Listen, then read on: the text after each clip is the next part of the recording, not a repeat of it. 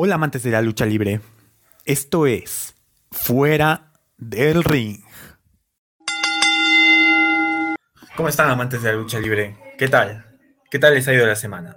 Espero, bueno, esperamos que muy bien en realidad y que les haya gustado nuestro anterior episodio del podcast. Eh, como ya les adelantamos la semana pasada, pues obviamente no hay primera sin segunda. Eh, tenía que ver la segunda parte sí o sí.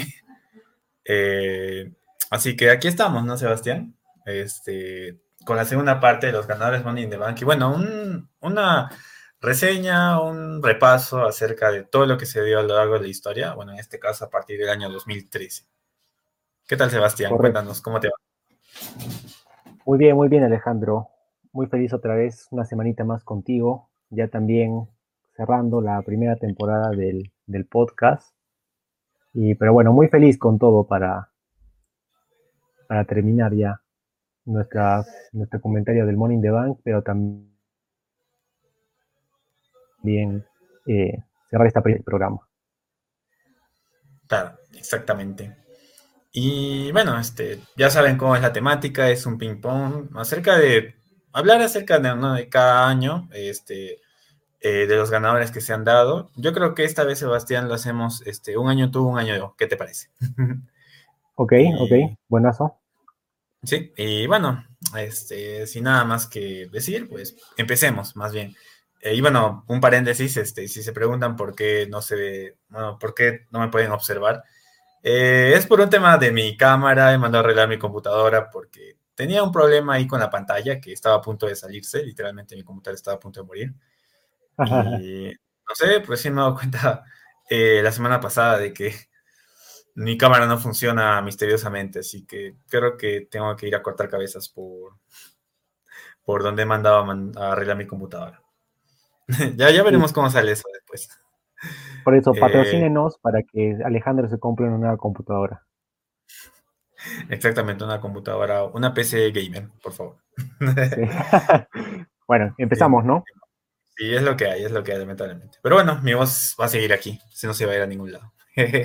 ya, pues entonces, Sebastián, te dejo lo que es el 2014 para después, que es, eh, creo que, un ganador bastante, bastante recordado y creo que su canje, bueno, tú eres el indicado para contar cómo fue. Pero primero vamos por el año 2013. Eh, para el año 2013, este, la edición del evento se, se tuvo dos luchas. Eh, una por el maletín, como ya se explicó anteriormente, pues en esta época había una lucha por el campeonato específicamente de la WWE y otro por el de el campeonato mundial pesado, ¿no? No era por división de marcas, sino por división de títulos. Y para el caso del campeonato de la WWE participaron Rob Van Damme en su regreso, en su regreso a las luchas. Eh, recordemos que él ya fue ganador, ¿no? Del Money in the Bank en el año 2006 y ya tuvo su momento incluso. Eh, también participó Christian, Daniel Bryan. Originalmente iba a participar Kane, pero no participó de último momento por lesión. Eh, CM también participó de, este, de esta edición. Sheamus y también Randy Orton. Y para la otra lucha de Money in the Bank por el Campeonato Mundial Pesado participaron Wade Barrett, eh, Cody Rhodes, Damien Sandow, Cesaro, Fandango, Jack Swagger y Dean Ambrose. Y bueno, este, vamos a ver qué sucedió. Pues después de un festín de spots, como son siempre estas luchas, ya lo hemos mencionado anteriormente, la compañía buquea muy bien estos combates. Eh, un deleite para el espectador. Eh, y bueno, la ilusión en sí, ¿no? De ver a Rob Van nuevamente en, un combate Money in the Bank, pues salió vencedor Randy Orton en el caso del campeonato de la WWE. Y este, Damien Sando hizo lo mismo, ¿no? Sorpresivamente este año ganó Damien Sando el campeonato mundial peso pesado. Eh, un resultado bastante sorpresivo, ¿por qué no decirlo, no? Viendo la talla de luchadores que habían, como Cesaro, como Wade Barrett, como el mismo Dean Ambrose, eh, Cody Rhodes. Mm, ¿Quién iba a pensar que iba a ganar Damien, Damien Sandow?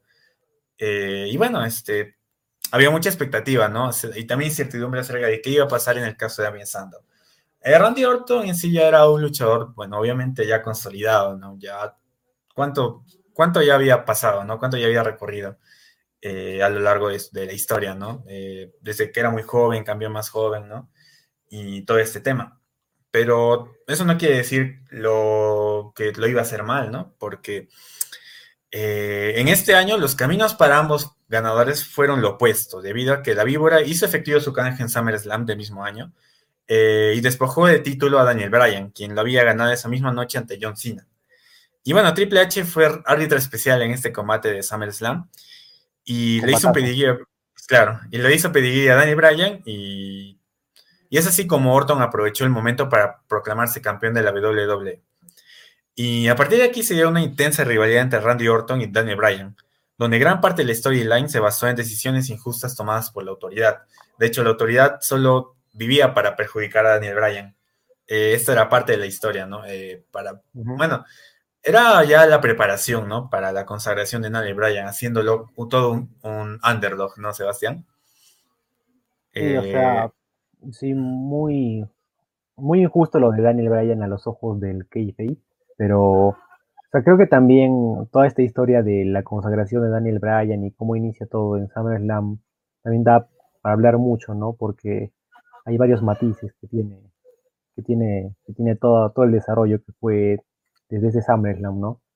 Pero ya solo al Morning the Bank yo creo que igual fue acertado que Orton lo, lo ganara no solo para inflarlo más, sino porque creo que igual viendo los participantes, todos ya eran luchadores consagrados, ¿no? De repente Christian era el que de repente podría haber necesitado el maletín, pero después creo que todos ya, ya eran ex campeones, eh, casi todos ex campeones, entonces creo que ex campeones mundiales, entonces creo que que otro haya ganado no está, no está mal. Mal, exactamente. Y dentro de las, de las injusticias que se dio, por ejemplo, para el lado de Daniel Bryan, fue que derrotó a Randy Orton en Night of Champions, pero la autoridad prefirió dejar vacante el título. Eh, y se enfrentaron ambos tanto en Battleground como en Hell in a Cell, donde Orton recuperó el título. Y aquí me hacemos mención especial en esta parte, porque en TLC del mismo año, del año 2013, se enfrentó a John Cena, quien es el campeón, el campeón mundial pesado de ese entonces y Randy Orton lo derrotó y es así como unificó los ambos títulos. Y es importante, este es un punto de quiebre para, para la historia del Money in the Bank, por lo menos para los próximos dos o tres años. Por, porque si solo iba a haber un título unificado, pues cómo es que se iba a dar este combate, había mucha incertidumbre por eso. Pero bueno, este, esto se dio ese mismo año, yo la verdad que no, nunca he estado de acuerdo con eso, algo que no es algo que no me gustaba. Eh, y bueno, este, eh, es como se puede observar, pues Randy Orton tomó un camino lleno de éxito, ¿no? Al final de cuentas, campeón unificado. ¿Cómo se llamaba? Campeón, campeonato mundial peso pesado de la WWE. Sí, en inglés es, es más fácil pronunciarlo porque en español siempre, siempre lo decían diferente. En inglés era WWE World Heavyweight Championship. Exactamente. más cortito era en inglés. ¿Y qué pasó por el lado de Damien Sandow? Pues tuvo un destino totalmente diferente, ya que en el episodio errado del 2013 hizo efectivo su contrato ante el mismo John Cena, pero fue derrotado y se convirtió en el segundo luchador en hacer efectiva la oportunidad y no ganar el campeonato, ¿no? Se suma al equipo del mismo John Cena, que hizo efectiva su oportunidad, pero no derrotó, no, no, no ganó el campeonato. Y la diferencia es que aquí perdió limpiamente por el conteo de tres, ¿no? Recordemos que John Cena había sido bueno, había ganado por descalificación, pero eso no cuenta para hacer un cambio de título, ¿no? Y a partir de aquí, Damien Sando, pues no se pudo levantar, ¿no, Sebastián? Este. Sí, y en realidad no sé qué, habría pasado. O sea, si, no sé si es que. Porque tirar al agua el Morning the Bank. Sobre todo creo que el azul en, en, este año creo que fue más importante. O sea, o sea, ya en términos de lo que representa el Morning the Bank, ¿no? Por, porque en realidad las personas que estaban compitiendo por él eran luchadores que podrían consagrarse en el futuro, pues me parece raro que lo tiene el agua sin algún motivo de detrás de, cámaras, ¿no? O sea, no sé qué habría pasado con Damien Sandow, si es que al final se desanimaron con como un posible campeón mundial, pero o sea, siempre, siempre me resultó curioso por qué, por qué decidieron despojarlo del team del, del maletín de esta forma, ¿no? Claro, sería cuestión de buscar un poquito datos, ¿no? Porque, por ejemplo, sí vimos datos para, bueno, sí se sabe, ¿no? Que este, los temas, algunos de los temas que pasaron en el caso de Mr. Kennedy, eh, si no lo han visto, pues observen en el episodio anterior.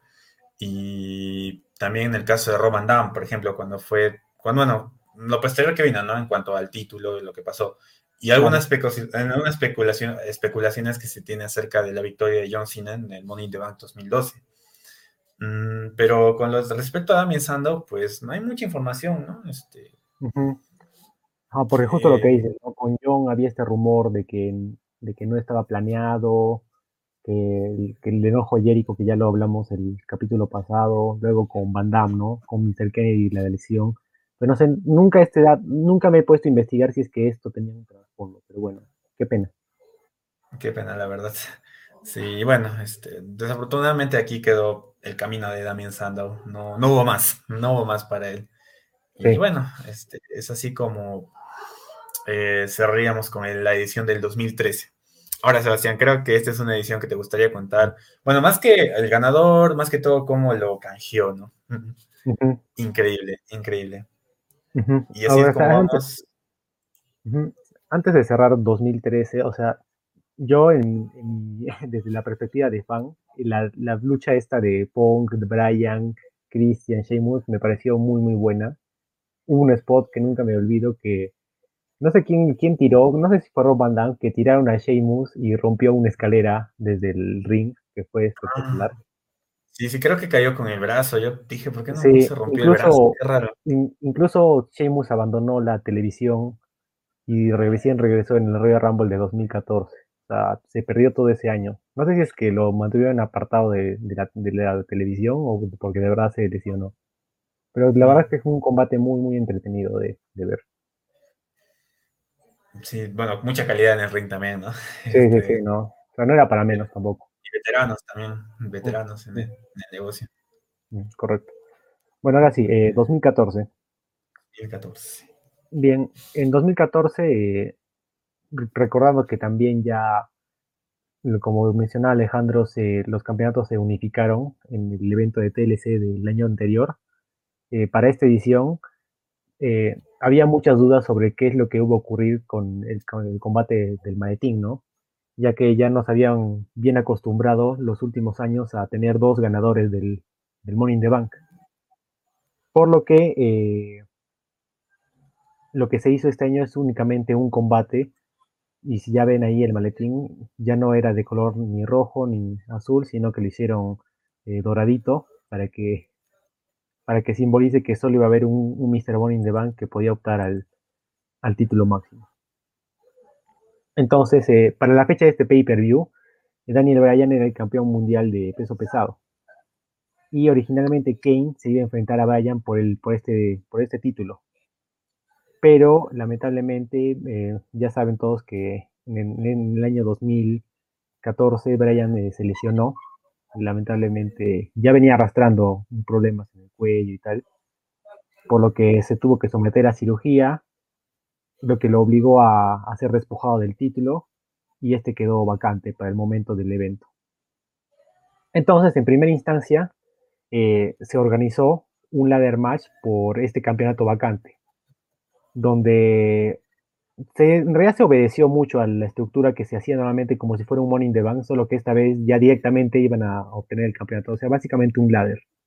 Entonces, esto como que no lo consideramos in the Bank como tal, pero como que como lo, hemos intentado colocar porque como que más o menos se simboliza y también tuvo la estructura de un combate de este tipo, ¿no? Igual con las mismas exigencias, ¿no?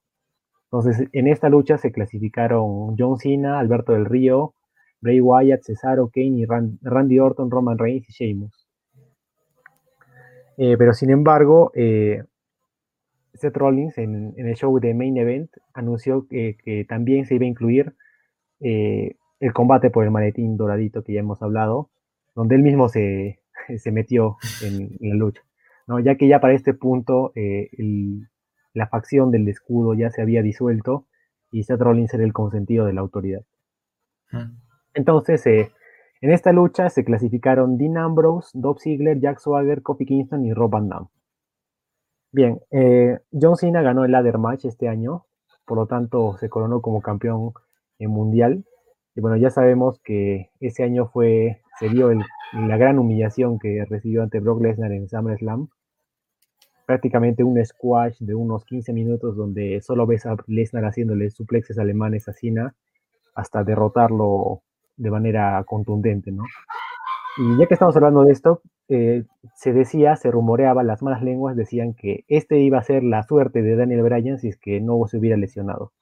O sea, este plan de Lesnar humillando al campeón de de ese entonces iba a ser el fatídico destino de Bryan. O sea, solo iba a tener el título más meses para, perder, para perderlo de esta forma.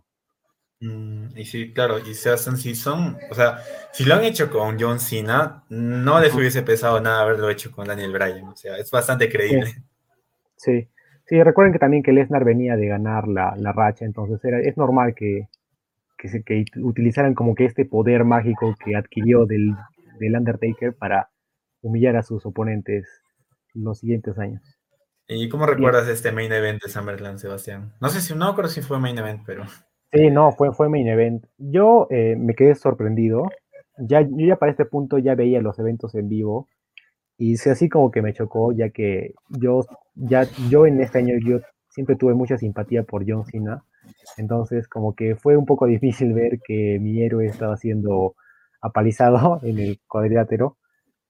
Pero como que entendí, o sea, ya, ya tenía también un poco de know-how de, de, otras cosas, entonces como que sí entendía por qué Brock lo hacían hacer eso, porque es que Brock no lo derrotaba de esa forma, creo que la racha del Undertaker no hubiera servido de nada, entonces como que se, lo, se los perdone de alguna manera a los creativos. Bien, y, y, bueno, por ejemplo, bueno, ya a lo que nos concierne de netamente Money in the Bank, eh, Seth Rollins eh, fue ganador del maletín, y yo recuerdo mucho este combate que tuvo muchas interferencias y recibió mucha ayuda del Kane corporativo, ¿no? Incluso Dean Ambrose estuvo a punto de ganar y si no hubiera sido por el Kane corporativo, no, Seth no hubiera podido coronarse como, como campeón del Money in the Bank. Bien, y bueno, justo hablando de Dean Ambrose, este detuvo en dos oportunidades a, Seth de canjear el, el campeonato. Pero eh, y a lo largo de ese 2014 iban a tener una de las mejores rivalidades del año, estos dos. pero, llegaría, pero llegaría el año 2015 y se daría, en mi opinión, no soy solo una persona, se daría, en mi opinión, el mejor canjeo de, de un Morning the Bank de toda la historia, que se dio en el evento principal de WrestleMania 31, de una forma totalmente inesperada, que deberíamos abrir una sección como de temas curiosos o curiosidades, porque creo que fue un buqueo que se armó eh, minutos antes de la lucha, donde Seth interrumpió el evento principal entre eh, Roman Reigns y Brock Lesnar y canjeó su oportunidad coronándose como el nuevo campeón mundial. un muy buen canjeo, creo que es el mejor que ha habido hasta ahora. Y no sé, Alejandro, ¿a ti te gustó también ver esto? Creo que no te hizo mucha ilusión, ¿no? En su momento no, no la aprecié mucho, pero ahora que veo en retrospectiva, pues sí digo que también es uno de los mejores canjes de toda la historia por cómo se dio, ¿no? Por ese evento principal entre Roman Reigns y Brock Lesnar, que quizás no llama mucho la atención tampoco. Eh, no digo que haya sido mal combate, de hecho, definitivamente fue mejor que el de WrestleMania 34, ¿no, Sebastián? No, esto, esto de todas maneras. Esa es mi vuelta de hoja, sí. De eso no hay duda. Y bueno, este, ya ahí estaba, ¿no? Este, el main event de WrestleMania 31, que había sido un buen WrestleMania, ¿por qué no decirlo? Sí, un muy buen WrestleMania, ¿para qué? Sí. Y siempre estaba la expectativa, ¿no? Porque ¿cuándo, ¿cuándo demonios va a canjear Seth Rollins? Que ya lleva sí mucho tiempo con el maletín, ¿no? Sí. Sí, creo que es de los que más ha tenido el maletín. Creo que Doc Ziggler lo tuvo un poco, un poco más de tiempo, pero igual. Claro, fue, mm, fue bastante tiempo Mr. Money in the Banking. No lo canjeaba, no lo canjeaba. Bueno, siempre incluso ese maletín ya estaba todo abollado, con huecos. estaba, terrorífico. Pero así como que da más, hace más ilusión. Sí, hace más ilusión, ¿no? de todo lo que pasó. Y bueno, fue épico, o sea, viéndolo ahora en retrospectiva, épico este, es escuchar de la nada Burn It Down y ver cómo Seth Rollins corre, a, que a propósito es uno fuente de memes, eh, fuente de muchos memes, ¿no? Eh, actualmente. que salió corriendo a toda prisa para canjear su oportunidad. Incluso había un poco de temor, ¿no? Porque me parece, creo que, no sé si Roman Reigns o Brock Lesnar le llega a dar algún golpe. Me parece que sí, ¿no? Eh, creo que no. O sea, creo que lo máximo que le llegan a hacer es que. Esquivar, creo, ¿no? Lesnar le iba a hacer un F5, pero Justo, Reigns, justo, Reigns, le hizo una lanza a Lesnar y Seth se logró saltar, entonces no, no recibió ningún golpe, creo. Claro, claro. Y ya. Sí, sí, sí. Así fue tal cual. Sí, bueno, lamentablemente Seth eh, tendría unos meses el título, eso es verdad. Con defensas yo diría bastante memorables porque creo que fue un digno campeón, creo que ha sido su mejor reinado, en mi opinión también, de, campeón mundial. Mucho, mucho, mucho mejor al que tuvo en 2019 con el. Y lamentablemente tuvo que dejar vacante el título ya que se rompió la rodilla en un house show ante, en un combate me parece, con, con Kane, creo. Sí, quería hacer una especie de bombazo de la esquina, ¿no? Sí, su típico bombazo que hace a, a la, al apron de, de la esquina del, del, ring, pero, pero justo cuando hizo el girito eh, se rompió. Y hay videos, ¿no? De la gente que lo ha grabado y es terrorífico. Como, es terrorífico. De hecho, que hasta uno le duele ver eso, ¿no? Qué manera de la rodilla ahí.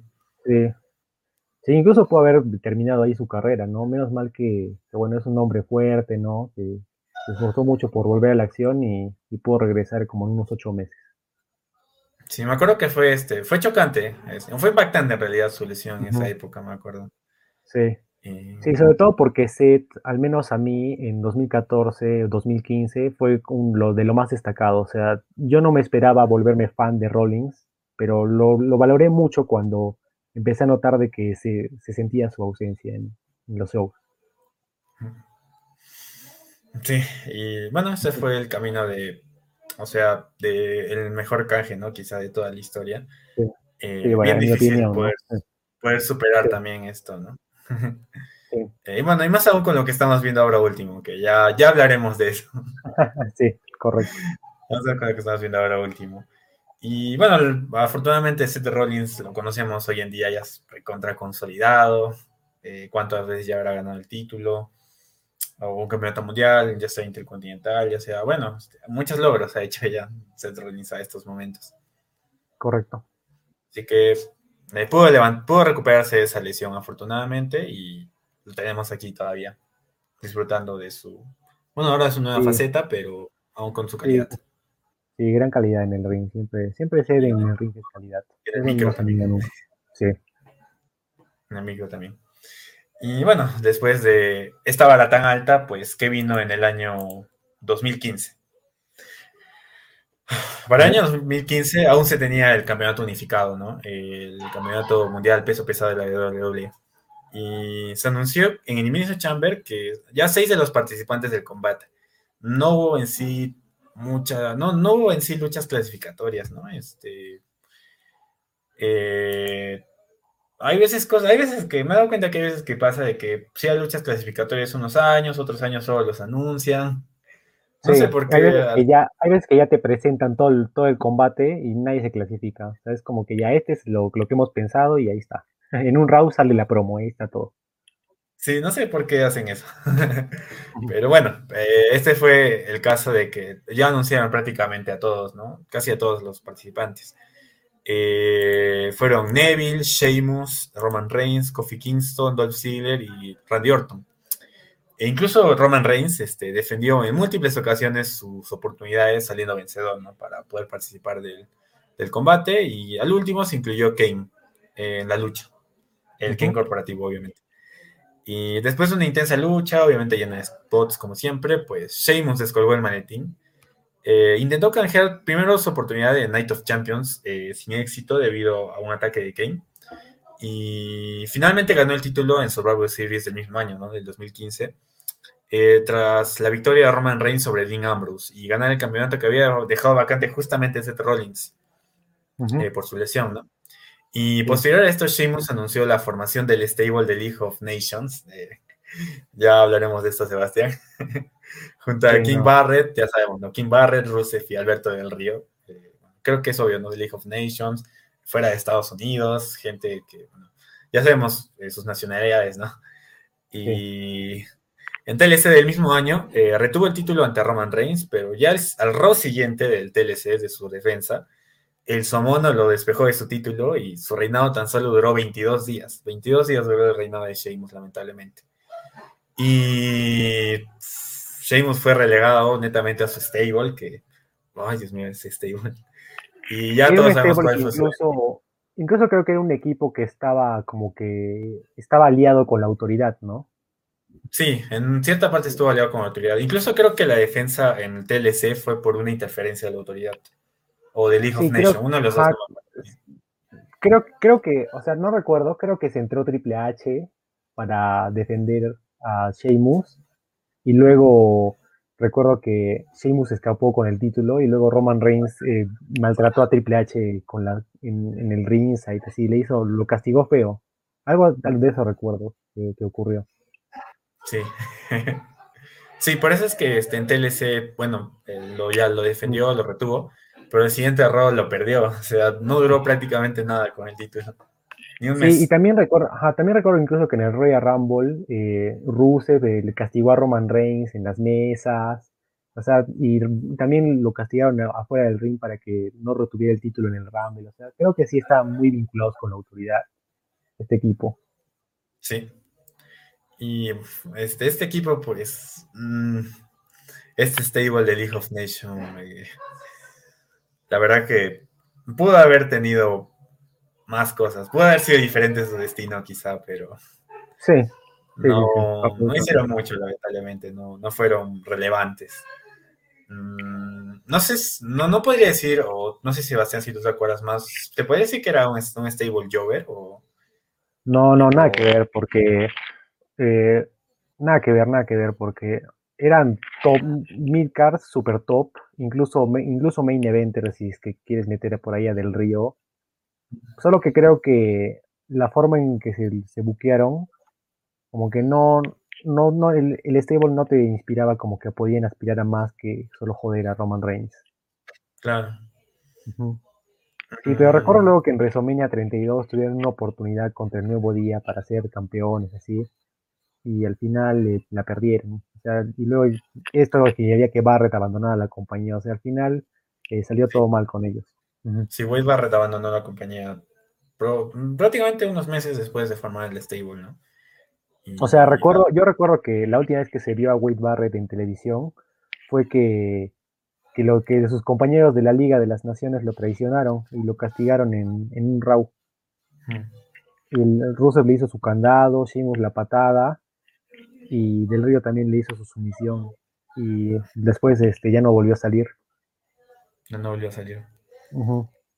Sí, y bueno, prácticamente también, no sé si marcó el fin de League of Nations la salida de Barrett, creo que sí, ¿no? Sí, creo, sí, creo que también, sí. Después ya aparecieron todos por, su cuenta. Claro. Y bueno, este Sheamus no, no pasó a ser tan relevante después del título. Eh, sí, es. No sé, no sé en qué punto también la carrera de Sheamus se estancó y pasó de ser un top main eventer a ser un mid card regular. Porque, o sea, yo, o sea, yo desde su etapa como campeón mundial en 2012, yo siempre tenía muchas expectativas de Sheamus. Y no sé por qué luego como que pasó a un plano eh, más secundario. No sé por qué, por qué hicieron esto. Sí, o, sea, una cosa es el Sheamus eh, que fue en WrestleMania 28, por ejemplo, que a propósito, si no han visto la retro review, por favor revísenla. Eh, y otra cosa era el Sheamus de ese entonces. Correcto. Con, este peinado incluso, ¿no? sí. igual, o sea, igual celebré mucho el reinado de Sheamus, o sea, sobre todo porque odiaba mucho a Roman Reigns por aquellas épocas. Eh, me gustó mucho que, que Sheamus eh, tuviera esta victoria y sobre todo porque tuviera un canje exitoso. Claro, y después de The League of Nations para él vino Divar o todavía no, no llegó a formar Divar. Sí, sí, sí, después vino Divar en 2000, estamos 2016, 2016 vino Divar con Cesaro. Sí, muy buen, muy buen equipo. Muy buen equipo y muy buena, yo diría que muy buena etapa también para Sheamus como tag team, sí, la verdad. Sí, porque se reinventó, entró a una división donde no había tenido la oportunidad de competir en condiciones y obtuvo cositas, ¿no? Uno de los mejores equipos durante muchos años con Cesaro. Exactamente. Así que este, Sheamus en plan individual quizá no, no mucho, pero con Divar se pudo reinventar y bueno, ya Sheamus lo tenemos ahorita mismo todavía en la compañía. Hasta campeón, ¿no? Está campeón de los Estados Unidos.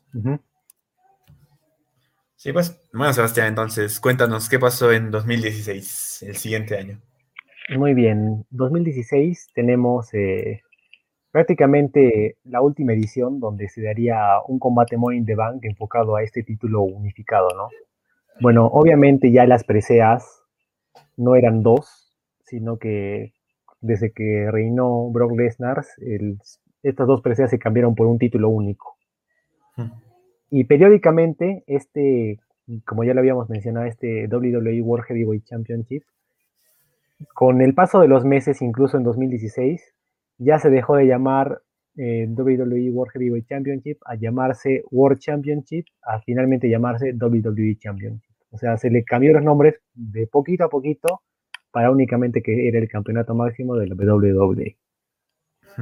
Obviamente esto los, los que hayan seguido, los que hayan empezado a seguir el hobby de hace poco pensarán que es el único título que ha habido, ¿no? Pero o sea, tienen que saber de que este título tiene dos familias, ¿no? Tiene primero la rama del campeonato de WWE de toda la vida y luego la rama del campeonato de la, de la, WCW, ¿no? Que es, son dos, dos familias que se han finalmente terminado uniendo en este título y luego se ha aumentado el campeonato universal, ¿no? Pero en sí este me parece que es el título máximo de toda la compañía, ¿no?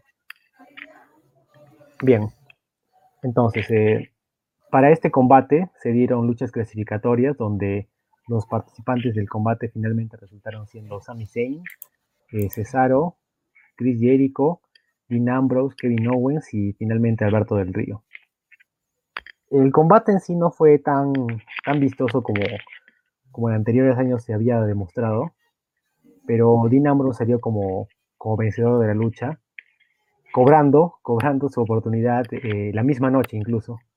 ¿no? Este combate fue el pre-main event y la siguiente lucha que fue el, main event entre Roman Reigns y Seth Rollins. Eh, Dean aprovechó eh, la victoria de Rollins muy ajustada para canjear su campeonato, su, su título, su oportunidad por el título. Es curioso porque recuerdo que en Raw Ambrose hizo una promo de que se cuidaran de él porque él estaba seguro que iba a ganar el Money in the Bank y lo iba a canjear esa misma noche si es que estuviera en sus manos y, cumplió. no va a ser menos. Y en sí me pareció un, un, canjeo muy, muy destacable. O sea, a mí me gustó mucho cuando lo vi en vivo. O sea, me dio pena por Seth Rollins, pero me gustó mucho la forma en que Dean usó su astucia, ¿no? Y su. Tiene un poco de, su perspicacia para, para canjear el, campeonato, el maletín por el campeonato. Incluso creo que Alejandro, tú viniste a mi casa a ver esto. Ya venían, ya venían para, este, para esta época, ¿no? Sí, y a mí sí me gustó el, eh, que el Dino haya ganado. O sea, que el Dino haya canjeado. Y viéndolo de esa forma también, ¿no? Este, de Shield, todo de Shield tuvo el título esa misma noche. Ajá, es lo que iba a decir, justo es lo que, lo que iba a decir. Primera vez o la, única noche en donde todo el escudo fue campeón máximo ese día. Sí, bueno, un poco de, nostalgia.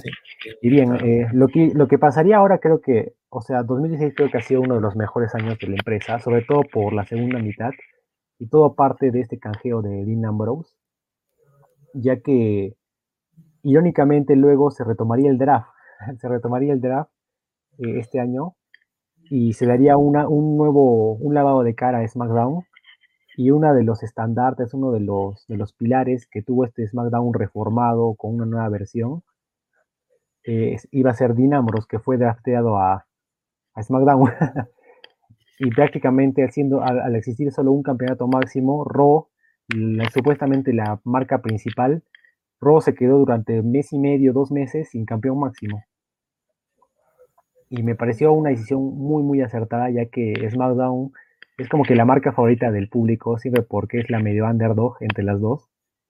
Y, tuvo el campeonato máximo, o sea, el, título máximo durante mucho tiempo en, la marca, ¿no? ¿Tú qué, ¿Tú qué piensas de esto, Alejandro? No, que definitivamente una muy buena decisión, porque SmackDown ya venía siendo cada vez, cada vez menos irrelevante, menos irrelevante. O sea, si si ya ponían fin al show, no pasaba nada, porque trágicamente después, eh, después del Raw Super Show es lo que le hizo, o sea, primero el Raw Super Show, el tema del Raw Super Show le hizo mucho daño a SmackDown. Y luego la unificación de los campeonatos aún más. Eh, SmackDown prácticamente estaba muy, muy debilitado por esos dos acontecimientos. Y ya no existía división de marcas, no existía. Por eso es que ya no habían, este, netamente, como anteriormente hubo, ¿no? Eh, por allá 2010 y 2011, este, uno para SmackDown y uno, uno para Raw. Esta vez solo este, o incluso uno por un campeonato y otro por el otro. Eso era lo que le ponía más atractividad, ¿no? También al, mismo pay-per-view, porque sabías que ibas a ver dos, dos combates Money in the Bank. Pero la unificación le hizo mucho, yo pienso que hizo mucho daño en realidad a la empresa. No, es algo que todavía no, entiendo, no, no concibo mucho. Y no sabes cómo ese año disfruté el draft, eh, disfruté este, que SmackDown vuelva a tener importancia y más aún con los luchadores que pasaron SmackDown, ¿no? Sebastián, este, sí. quienes Dean Ambrose, AJ Styles, Randy Orton, John Cena, Bray, Wyatt, Bray Wyatt Corbin. Eh, un, tiempo Alberto del Río también antes de que saliera, pero también estuvo eh, Dob Ziegler, eh, The Miz. O sea, a mí, incluso desde ya 2016 me atrevería a decir que, salvo algunos momentos puntuales, SmackDown ha sido la marca superior de, de, toda la empresa. Y si bien solo el programa solo dura dos horas, eh, son muy compactas. Incluso en 2016 yo llegué a verme los, los SmackDowns, me, los veía todas las semanas porque eran muy, muy entretenidos. O sea, sobre todo esta etapa con Ambrose como campeón, con ella y John Cena metidos en la esfera del título, era muy, muy interesante de ver, ¿no? Porque también estaba Kevin Owens, eh, Kevin Owens luego pasaría. O sea, fue muy, fue una época muy, muy memorable de SmackDown.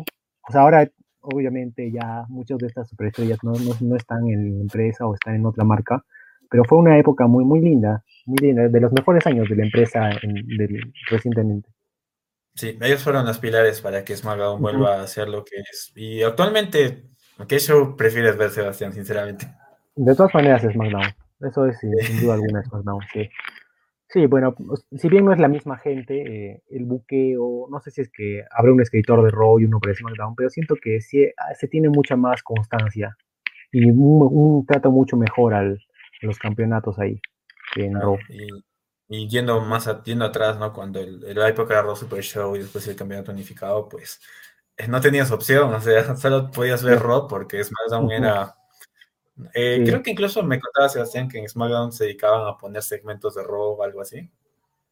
Sí, o sea, en SmackDown había siempre como que un momento donde te ponían lo destacado de Raw o te repetían una lucha de Raw que había sido interesante así. Qué increíble, ¿eh? increíble. incluso, incluso recuerdo que en los SmackDowns previos a WrestleMania se ponían luchas antiguas de otros WrestleMania y no se desarrollaban las historias en el último SmackDown antes de WrestleMania. O sea, mucha que. Eh, qué daño, qué daño. Pero menos mal que este año 2016 fue el cambio, la época del cambio. Sí. Yo creo que el culmen de este SmackDown, si ya, si ya me puedo salir un poquito del tema, el culmen de este SmackDown tan exitoso porque creo que 2016 barra 2017 ha sido los dos mejores años de SmackDown recientes. Creo que el culmen fue, y creo que estarás de acuerdo conmigo, fue esa cámara de la eliminación en 2017. Sí. Donde estaba la crema, la crema de la crema de, SmackDown. creo, que fue, creo que fue lo, mejor que se pudo ofrecer ante el público. Y fue, de verdad, yo agradezco mucho haber podido presenciar todo ese, ese magnífico combate. Sí, sinceramente, ese combate este, sirvió para, eh, para ofrecer al público lo mejor que tenía SmackDown y también para dar inicio a nuevas rivalidades, ¿no? Este, por ejemplo, Baron Corbin con, eh, con Dean Ambrose, me acuerdo. Sí, o el, bueno, Demis contra John Cena y consolidar a Bray Wyatt, ¿no? Como un luchador top. Sí. correcto. Bien, eso fue 2016. 2016. Y sí, y bueno, este, no, no lo mencionamos, pero eh, bueno, eh, Dean Ambrose eh, perdió su campeonato derrotado, siendo derrotado por AJ Styles en Backlash, ¿no? Del mismo año, es decir, que AJ Styles ese mismo año también ganó el campeonato, ¿no? Por primera vez. Y si no me equivoco, Sebastián, creo que en este Money, in the Bank, en este, el mismo pay-per-view, me parece que ella Styles derrota a Cena limpiamente. Eh, el Morning the Bank eh, lo derrota, pero no limpiamente, sino con ayuda de Gallows y Anderson. Y luego, justo hablando ya otra vez de SmackDown, se dan unas muy buenas promos entre John y, y Styles. Y recuerdo que creo que es la primera vez que la WWE no hace, no utiliza este, esta imagen del heel cobarde, sino como que un heel, como que tirando a, a, a rudo, a, a creído. Y, ella le dice a Cena, está bien, mira, hagamos una cosa, enfrentémonos en SummerSlam, eh, no hay interferencias, no llamo a nadie del club, y te gano limpiamente. Y Cena acepta y en SummerSlam Styles le gana de la mejor forma, ¿no? Uno de los mejores combates también que, he visto. Sí, ella Styles llegó para también para revivir SmackDown, ¿por qué no decirlo? Sí, y creo que ese combate de John con Styles se robó la noche de ese SummerSlam. Sí, muy buena época, muy buena época para recordarla.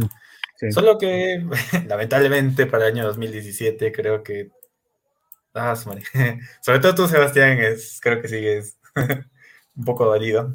pues vamos a ello. a ver qué pasó. Vamos a ello. Ahora que ya tuvimos la división de marcas, hablamos de la división de marcas del draft del 2016, eh, eh, las marcas pues volvieron a tener importancia, no tanto Rock como SmackDown. Y en el inicio de esta nueva etapa regresaron los conceptos de pay-per-view propios de una marca, ¿no? Tal como se hacía en la Ruthless Aggression era. Y el pay-per-view Money in the Bank en ese año fue exclusivo para SmackDown, anunciándose como participantes eh, para el Money in the Bank este, masculino. Eh, AJ Styles, Baron Corbin, Sami Zayn, Dolph Ziggler, Nakamura, Kevin Owens y... Bueno, Kevin Owens, perdón. No solo eso, sino que también este fue el debut del Money in the Bank femenino, ya que en un SmackDown, las luchadoras eh, Becky Lynch, Charlotte, Carmela, Natalia y Tamina se enfrentaron en una lucha que definía la retadora por el campeonato femenino de la marca. Pero al quedar sin resultado, el general manager, que era Shane McMahon en ese entonces, anunció a todas ellas como participantes del primer Money in the Bank femenino de la historia. ¿Y qué pasó en el Money in the Bank masculino? Pues fue bastante llamativo porque Cualquiera de los luchadores en sí podía ganar, ¿no? Debido a su gran capacidad en el ring y sobre todo su credibilidad de ese entonces. Eh, yo veo esta cartelera, Sebastián, y me emociono, o sea, me emociono a los participantes, ¿no? Sí. Eh, en ese entonces, en ese entonces también, por, este, de hecho que más me gustaba el Sami Zayn de ese entonces que el de ahora, para serte sincero. Y, eh, Nakamura también, ¿no? ¿Por qué no decirlo? Si Nakamura recién empezaba, de, recién había llegado a NXT eh, unos cuantos meses. Eh, Baron Corbin todavía estaba con su una cierta credibilidad, ¿no? Bueno, su credibilidad todavía intacta, yo diría. Eh, Kevin Owens ya estaba con el campeonato de los Estados Unidos. Ella Styles es ella Styles. y Dolph Ziggler siempre, siempre está ahí, siempre está ahí para ofrecernos algo.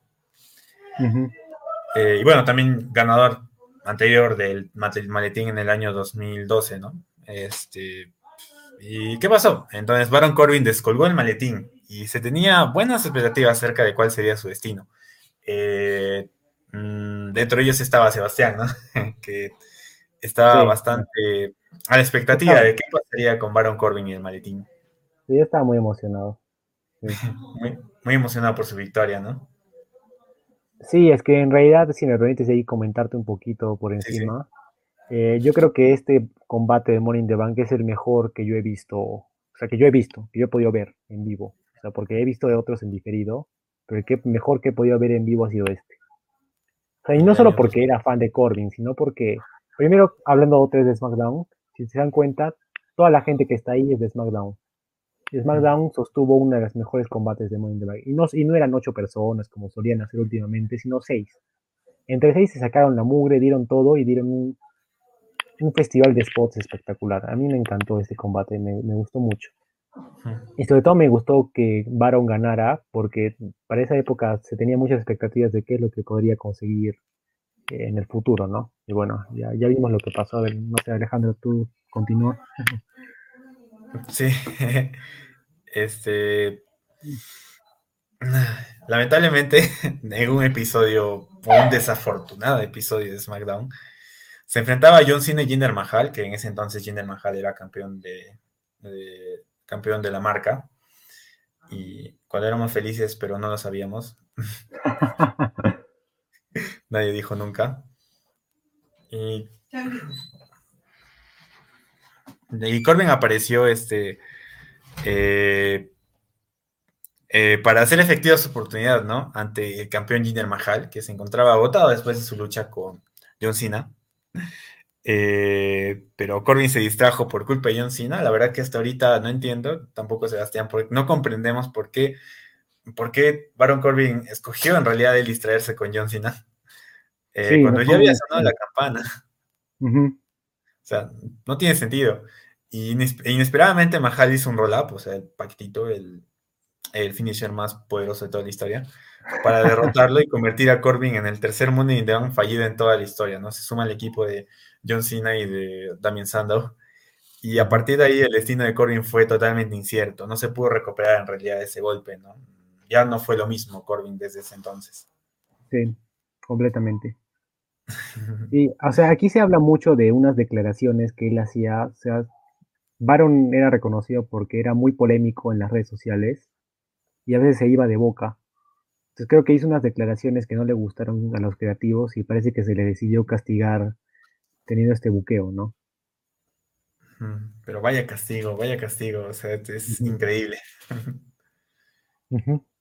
Increíble lo, todo lo que pasó, ¿no? Este, no sé si si tienes el video. Sí, sí, sí, lo tenemos.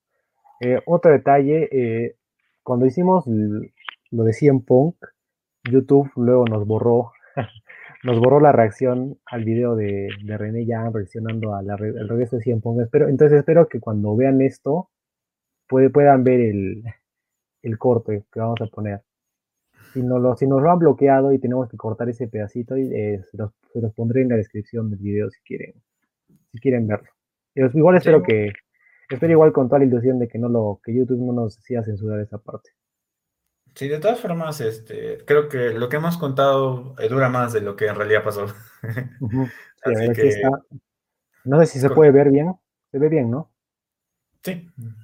Ya listo. Entonces vamos ahí esperando que Mahal se levante. O sea, es lo que no entiendo. ¿Por qué, ¿Por qué se da esto? O sea, eso es, o sea, es un error de continuidad muy grande. Ya sabemos que es una historia, así que es un error de continuidad, pero me parece que de Baron Corbin. Una nefasta historia de Baron Corbin con. Con... no sé si puedes. No sé, Alejandro, si puedes poner otra vez tu pantalla. Sí, sí, sí. Para... estaba corrigiendo. Listo. Listo. Eh, me veo a mí ya. Listo. Ya listo, ya está. Y esta fue la historia de, de Baron Corbin. y creo que ya no hay más comentarios que decir con lo que pasó. Ya lo Esperemos que lo hayan podido ver. Esperemos que lo hayan podido ver, si no estará en la descripción. Exactamente. y ya, eh, bueno, esto creo que es todo en cuanto a Baron Corbin. Ahora vamos hacia el lado femenino, el primer Money in the Bank femenino. Eh, en este caso fue algo polémico porque James Ellsworth inesperadamente descolgó el maletín, ¿no? Se subió a la escalera, descolgó el maletín y se lo entregó a Carmela. Y se declaró esta última como la ganadora del, del Money in the Bank. Y por la polémica es que el general manager, incluso este Shane McMahon, si no me equivoco, este, con este, no, el, que... general, manager era Daniel Bryan, pero Shane McMahon era como que el superior del general manager, algo así. Sí, Daniel Bryan en realidad fue quien ordenó que se haga otro Money in the Bank en un SmackDown y ganó Carmela nuevamente. Ya definitivamente lo ganó, lo ganó la oportunidad. Y el canje se hizo esperar, esperar, esperar, hasta que en el mismo, hasta que en el SmackDown posterior a WrestleMania 34, eh, donde Charlotte, este, quien era campeona, fue atacada por The Iconics, es decir, Billy Kay y Peyton Royce, que ya habían hecho su debut en ese, en ese SmackDown. Eh, Carmela pues aprovechó para convertirse en campeona femenina de la marca azul después de hacer su canje efectivo. Y bueno, tuvo un reinado algo considerable en cuanto a tiempo, quizás, ¿no? Algunas defensas importantes, hasta que en SummerSlam del mismo año fue derrotada por Charlotte Flair en una triple amenaza donde estaba también incluida Becky Lynch. Perfecto. O sea, me realidad poco que comentar sobre los Money de Band de las chicas. Creo que nunca han sido tan destacables, es una pena. Y justo por esto de la revolución femenina, esto, y esto es lo que les voy a decir sí es 100% verificado, eso es real. El hecho de que se tuviera que rehacer el Morning the Bank es porque tuvo mucho hate el que James Ellsworth descolgara el, el maletín en vez de la propia Carmela. Porque, o sea, yo vi, por ejemplo, muchos youtubers mosqueados, a mucha gente en Twitter muy asada, diciendo de que, de que les ofendía que un hombre le tenga que entregar el maletín a una mujer y que eso no podía ser. O sea, hasta ese nivel llegó la, la gente de ardida. Y por eso es que se tuvo que rehacer. Ah, y en realidad creo que sí era correcto, ya que, o sea, también un toque feo que, que la propia Carmela no pudo haber conseguido su propio money in the bank, ¿no? O sea, que lo haga ella. O sea, que James Edwards intervenga a su favor, que golpee a alguien, pero. O que, o que le tumbe la escalera a otra placa, pero. Como que sí se veía un poco feo que lo haga, ¿no? No sé qué piensas tú, Alejandro, de esto. Eh, bueno, la verdad que yo recién me entero de esto, Sebastián. Eh, y, o sea, yo pensé que dirías que la gente se estaba eh, negando a aceptar esto, más que todo porque, o sea, por la forma de ganar, ¿no? Porque también me parece una estupidez, sinceramente. Pero no por el hecho de que un hombre le entregue el maletín a una mujer. o sea, he llegado a ver comentarios, he llegado a ver comentarios de ese estilo. Mm, vaya, vaya. Era un, era un ataque, un atentado contra, contra la liberación de la mujer, contra el empoderamiento de la mujer, o sea, está, está, todo lo tergiversaron horriblemente. Mm, sí, ya sí, sí entiendo, sí entiendo de qué manera le hicieron. Bueno, es que también pienso que no debió hacer, hacer esto desde el inicio la, la empresa, porque ¿qué gana con esto? O sea, ¿qué, qué, qué, qué agrega o quita? Bueno, ¿qué agrega en realidad que James Ellsworth haga eso? Sí, o sea, James Ellsworth me parecía bien porque regresó en, en, aquella noche, pero o sea, yo creo que hubiera estado, hubiera bastado con que hubiera atacado a alguien, o que, por ejemplo, digamos, eh, tipo eh, Natalia estuviera a punto de descolgar el maletín y James le, le, tumbe la escalera, ¿no? Entonces, como que para notar que Carmela ganó gracias a su interferencia, pero que no fue total, ¿no? O sea, que Carmela también tuvo mérito. Claro. sí, pues. Mmm, claro. Y bueno, de Carmela, bueno, este. Eh, creo que poco más que comentar, ¿no? en cuanto a este... no, no hay mucho más que decir sobre, sobre esto, mm, verdad. Un año, o sea, el mismo combate bien, pero Baron Corbin ya sabemos lo que pasó y tampoco muy allá lo de Carmela en cuanto a Mrs. Money the Bank. Correcto, sí. Bueno, cuéntanos Sebastián, ahora, ¿qué pasó entonces el 2018? Muy bien. Después de venir con dos años muy buenos, también para mí 2018 ha sido un año muy discreto para la compañía, o al menos eso me pareció a mí sobre todo 2018, 2019, me parece que han sido años eh, un poco malos. Algún día ya también, dará para otro episodio más también hablar de esto, pero así de manera general se los comento. Bien, 2018. Eh, en este año podríamos decir que se regresó aún más atrás en el tiempo, ya a los orígenes de la estipulación, ya que el, el maletín que se ganó podría ser canjeado o ser usado en cualquiera de ambas marcas, ¿no? Recordemos que el de 2017 era un maletín, el, el, evento de Money in the Bank organizado por la marca SmackDown, por lo tanto el maletín solo valía para el campeonato de la WWE, entonces, porque únicamente eran productores de, de SmackDown. Entonces, en este caso, en el 18, que ya nuevamente se regresaron a los pay-per-views compartidos, eh, el maletín podía canjearse tanto para el campeonato universal como para el campeonato de la WWE. Entonces, el campeonato, tanto masculino como femenino, eh, se dieron también, como todos los años ya es costumbre, luchas clasificatorias. En el masculino estuvieron implicados Braun Strowman, eh, mi caballo Bobby Root, Finn Balor, Kevin Owens, Kofi Kingston, Rusev Samoa Joe y Denise. Y en el caso de las chicas estaban Alexa Bliss, Becky Lynch, Charlotte, Ember Moon, también ya debutante, Lana, eh, Naomi, Natalia y la señorita Sasha Banks. Muy bien. entonces, vamos primero con los hombres. Eh, después de un intenso combate y de verdad muy apalizante, Braun Strowman descolgó el maletín y se hizo con la oportunidad. Intentó en dos ocasiones canjear eh, su oportunidad. Una fue en SummerSlam, que estaba como que expectante. Y gracias a eso es que Roman Reigns consiguió derrotar a Brock Lesnar. y después en el Raw posterior, pero en ambos casos eh, Brock eh, impidió que canjeara y en el caso de Raw el escudo se, se metió para evitar el canjeo. Es así que no sé por qué Strowman se calentó y dijo que iba a canjear eh, su maletín, o sea, anunció que iba a canjearlo eh, ante Roman Reigns. Y se pactó como si fuera un combate en el pay-per-view Hell in a Cell dentro de la celda infernal. Y bueno, aquí ya vamos a lo nefasto. Ya, hablamos un poco, ¿no? De Strowman cuando hablamos de los temas polémicos. También hablamos un poco de esta parte.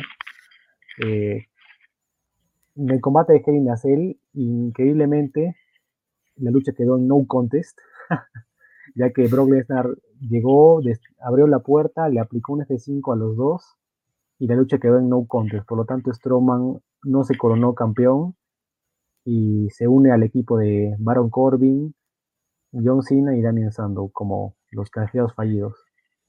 Sí. ¿No? Siendo la cuarta persona. Y, también este... No, no, sí, dime, dime. No solo voy a comentar, este, Strowman también va al equipo de los que anuncian ¿no? su combate contra Roban Dam y, John Cena. John Cena también anunció su combate, ¿no? Para contra CM Punk. Sí, lo anunció, lo anunció dos semanas antes, creo, para que se prepare. Claro, así que se une también a ese equipo. Sí, se une, se une a dos equipos, a un equipo de repente del que no quería formar parte, pero, pero bueno, lo hace. No, y qué terrorífico que una lucha de celda infernal termine en no contest, ¿no? Qué terrorífico. Horrible, horroroso. Sí. O sea, todos, nadie pensaba que iba a pasar, iba algo iba a superar esa, esa basura en un Hell in a Cell y bueno, ya llegó 2019 y el resto es historia. Sí, correcto. No, y a, mí incluso yo me ofendo hasta el tal punto que me parece que la memoria de David Foley, del Undertaker, de Shawn Michaels, de Triple H, ha sido, es prácticamente violada, eh, es una, es una, es una violación al legado que ellos han entregado en, en, esa celda y lo hacen terrible si lo siguen haciendo así. Bien, por el lado de las chicas, eh, fue Alexa Bliss la que descolgó el maletín y lo canjeó la misma noche derrotando a, a Naya Jax, la que justo había podido derrotar a Ronda Rousey en un combate muy intenso, que creo que es la, la única derrota que tuvo Ronda, ¿no? En, en la WWE, ¿no? Sí, sí. Eh, bueno, tuvo también poco tiempo, o sea, por los problemas que tenía creo con los fans, pues tampoco estuvo mucho tiempo, ¿no? Sí. Eh, sí, bueno, pero igual, ¿no? Todo, todo suma. todo suma, todo suma. Ajá, sí, bueno, Alexa eh, se mantuvo firme con el campeonato hasta SummerSlam, donde lo perdió ante, bueno, la, la propia ronda. Y en general, ¿qué tal? ¿Te gustaron estos combates, Alejandro, de este año? los combates de este año. Mm, sí, bueno, este. Mm, el tema de que sea multitudinario. Me gustó mucho la inclusión de Finn Balor, por ejemplo. Eh, de Bobby Roode también, de Samoa Joe, que venían de NXT, ¿no? Este, no, no hace poquito, sino algunos meses mm, atrás. No, ya tenían tiempo. Bueno, al menos Finn Balor recuerda que ya estuvo desde 2016 en el roster principal. Sí, y bueno, este, eh, pero creo que era la primera participación de estos tres en realidad, de Finn Balor, de Bobby Root y de eh, Samoa Joe, y buenas inclusiones también, ¿no? La verdad. Y por el lado femenino también este, se ve, ¿no? Sorprende en realidad las tres de las cuatro jinetes, ¿no? Eh, Natasha, Becky, Charlotte, ¿no? Charlotte, falta Bailey, falta, falta Bailey, que no sé dónde está. Y adicionalmente también estaba este, Alexa Bliss y Ember Moon, que venía de NXT, creo que también hace poco, ¿no? O no sé si había venido hace ya mucho. Ember Moon. Correcto. Sí, y también se tenían expectativas por la presencia de Ember Moon. Y bueno, dieron, cumplieron en el ring y también este. Bueno, la de, la de Stroman, ya vemos cómo fue, este, un poco nefasto, pero algo que me acuerdo es que creo que en ese Raw del, 2000, en ese del 2018 donde quiso canjear y no pudo, o no sé si fue en el mismo SummerSlam que lanzaron su maletín lejos. Ah, sí, sí, sí, sí, sí, Lesnar, lo, tiró, lo tiró. Sí, fue en el SummerSlam, ¿no? Sí. que quiso canjear este Braun Strowman y lanzó su maletín lejísimos para que no lo, no lo encuentre. Correcto, correcto, sí, sí, sí. fue bastante, bastante cómico fue eso en realidad. sí, sí, sí. Claro, y, lo de Alexa eh, pues. Y bueno, a mí, yo también soy muy fan de, de Alexa, o sea, me declaro fan de esta chica y me alegra mucho que este haya, haya sido uno de los galardones que ha obtenido. Sí, nada, nada que reprochar con la victoria de Alexa Bliss, la verdad. Nada que reprochar. Bueno, continuemos. 2019. Eh, 2019, hace dos añitos nomás. Hace dos añitos, el último año normal. este, Money in 2019. ¿Qué pasó para este año? Pues se mantuvieron las reglas estipuladas en realidad, ¿no? Para la versión anterior. Y en este caso no se dieron combates clasificatorios, eh, otra vez. Simplemente se nombró que para el Money de Bank masculino participarían Ali, Andrade, Sami Zayn, Baron Corbin, Drew McIntyre, Finn Balor, Randy Orton y Ricochet. Y para el Money de Bank femenino se confirmó la presencia de Carmela, de Dana Brooke, de Ember Moon, de Mandy Rose, Naomi, Natalia y Nikki Cross. ¿Y qué pasó durante el combate masculino? Que, este, bueno, Sami Zayn fue atacado misteriosamente, ¿no? Y no pudo ah, competir en... Ah, ni llegó a pelear, ¿no? Ni llegó, a, pelear Sami Zayn. Mm. no llegó a entrar. Fue atacado misteriosamente y no pudo competir en toda la lucha. Por lo que en, eh, por lo que en todo momento faltaba un integrante, ¿no? Faltaba uno de los ocho que supuestamente iban a participar. Había dudas, ¿no? ¿Qué pasaría con Sami Zayn? Si iba a entrar o si entraría alguien más, Cien Pong puede ser, ¿no? Cien Pong, sí. La, gente, la gente esperaba. La gente esperaba. y todos los participantes dieron un espectáculo. Sinceramente, este fue un muy buen combate. Este, por lo menos cuando eran solo siete. Es que ver a Ricochet, ver a Andrade, ver, no sé, a Ali, este, y ver a Drew McIntyre, bueno, en ese entonces, y este, también a, bueno, eh, todos aportaban lo suyo, ¿no? Y y fue un intenso, muy intenso combate, muy buen combate, se partieron todo, o sea, lo dieron todo eh, para entregar un gran espectáculo. Un, spot muy bueno de, me parece que Andrade le hizo a Finn Balor un, un, bombazo desde la escalera, rompiendo una escalera en, el medio, que estaba apoyada en como un puente, sí, fue muy genial ese spot. Sí, sí, sí me acuerdo de ese spot. Eh, y después de ese magnífico espectáculo, pues Top indicaba, Top parecía que Ali se iba a quedar con la victoria, porque era el único que quedaba en el ring, en la escalera, y estaba en la cima. ¿Y qué pasó? Se manifestó el último luchador que faltaba. ¿Apareció quién? Pues Brock Lesnar. Salió corriendo desde el escenario, derribó, derribó incluso una escalera también en el camino y le dio un camarógrafo. Ah, no me acuerdo de eso. Derribó a Ali y se subió Nadie, no sé por qué nadie subía, pero simplemente se subió y descolgó el maletín sin hacer nada. sin hacer nada, descolgó el maletín. Y creo que me acuerdo de la imagen de varias caras, como por ejemplo de Randy Orton, que parece como si no estuvieran enterados que esto iba a pasar. Sí, o bueno, de repente recién se los anunciaron y no tengan sorpresa, ¿no? Pero Sí. No sé, este, ya, no, después de ver este tipo de buqueos no me sorprende nada de lo que puedan buquear en el futuro. Y sí, da la impresión de eso. Y, o sea, de hecho, que qué manera de que este resultado, Dios mío. Es que es un resultado polémico y rechazable, porque ¿para qué le dan el maletín a Lesnar? O sea, no tiene sentido. Si ya cuántas oportunidades ha tenido, apenas es Brock Lesnar. Obviamente que va a estar luchando por el campeonato intercontinental, por el Estados Unidos. No, es Brock Lesnar. Obviamente iba a estar peleando por el título mundial, cualquiera de los dos. Así que, ¿qué necesidad hay que, por más de que sea sorpresivo, entre comillas, o sea, ¿por qué necesidad de darle un maletín a Brock Lesnar en ese, en en ese entonces? y peor aún, ¿no? Brock no esperó mucho e hizo su canje efectivo en Extreme Rules ese mismo año ante Seth Rollins, que creo que sí lo hemos visto, Sebastián, en tu casa, si no me equivoco, no, no sé. no, no, esa no, no, no, vinieron esa vez. Yo hice cólera solito. Ah, tú hiciste cólera solito, porque Seth Rollins era el campeón y lo canjeé. o, sea, yo o, sea, yo recuerdo esa noche que, que Baron Corbin le hizo un End of Days a, a Becky Lynch y Seth se enojó y con eso ganó la lucha y después de eso apareció Lesnar y canjeó. Fue como que... o sea, fue como que me sorprendió, primero me sorprendió mucho ver que un hombre le haga su remate a una mujer, ya que no es muy común. Y pero más me sorprendió luego ver que Lesnar no esperaba nada para canjear el maletín.